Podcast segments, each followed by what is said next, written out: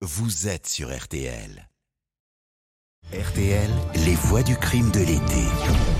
On revient sur les grandes affaires criminelles cet été avec le meilleur des podcasts des voix du crime. Hier, on a commencé à évoquer les massacres de l'ordre du Temple solaire au Canada, en Suisse et puis euh, en France, dans le Vercors. 74 victimes au total, 16 rien que dans le Vercors, près du village de Saint-Pierre de Chérennes.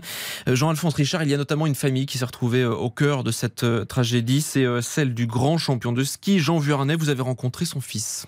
Alain Vuarnet, fils aîné de la famille, qui nous racontait comment il a appris les morts de son frère cadet, Patrick, 27 ans, et de sa mère, Edith, 61 ans, et comment il s'est interrogé sur ce massacre.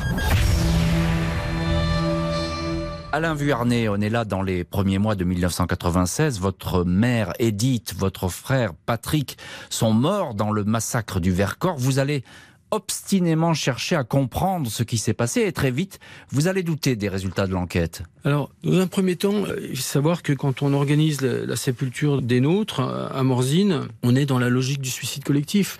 Et c'est que quand on se constitue partie civile, qu'on regarde les enquêtes, puis ensuite l'instruction, qu'on y trouve quelques incohérences, des, contradictions qui font euh, porter le doute sur cette thèse du suicide collectif qui est tout de suite embrassée par le juge instructeur.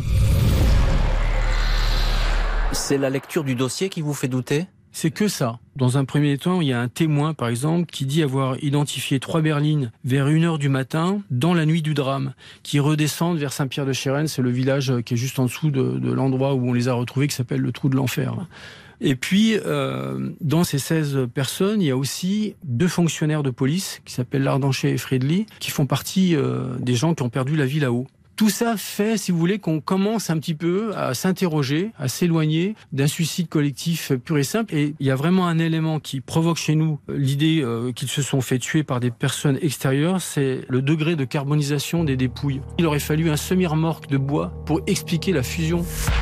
Et cette thèse, vous n'y croyez pas D'abord, la thèse du juge, pour expliquer l'état de carbonisation, c'est l'effet cumulé du bois, aspergé d'essence, puis l'effet de mèche avec les vêtements. Sauf que quand vous regardez les expertises judiciaires, vous retrouvez sur neuf corps des parties complètement fusionnées, disparues. Donc on s'est adressé au professeur Lavoué et lui donc il a fait un premier constat en disant dès lors où il y a fusion de parties euh, de membres d'un humain, il faut qu'il y ait une dose de flamme extrêmement importante, plus de 1700 degrés. Le professeur Lavoué, il va prélever la terre et là il trouve un excès en phosphore, sachant que le phosphore si vous voulez l'utiliser, tout de suite il s'enflamme euh, dans l'air. Donc vous êtes obligé d'utiliser un engin euh, Donc on prouvait que cet excès en phosphore qui a pu n'être utilisé que par un jet tridirectionnel, c'est-à-dire un lance-flamme, a été vraiment utilisé par des gens extérieurs, puisque personne n'a trouvé de lance-flamme à l'endroit où on a retrouvé les dépouilles.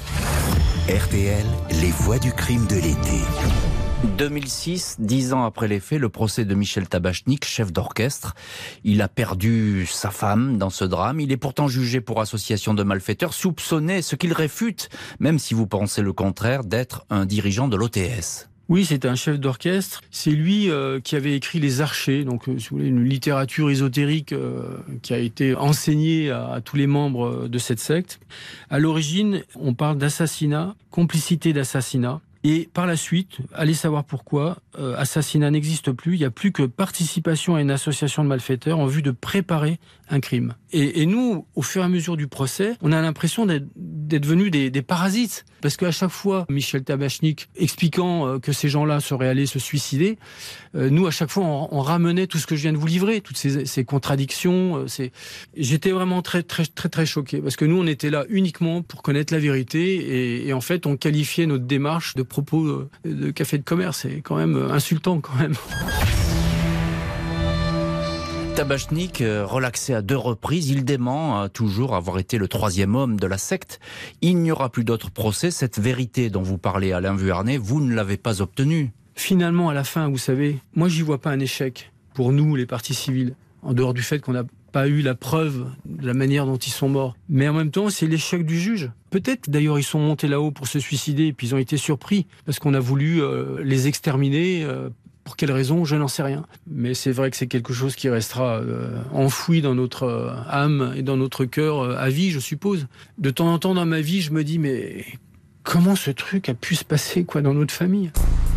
La justice a définitivement conclu à un suicide collectif.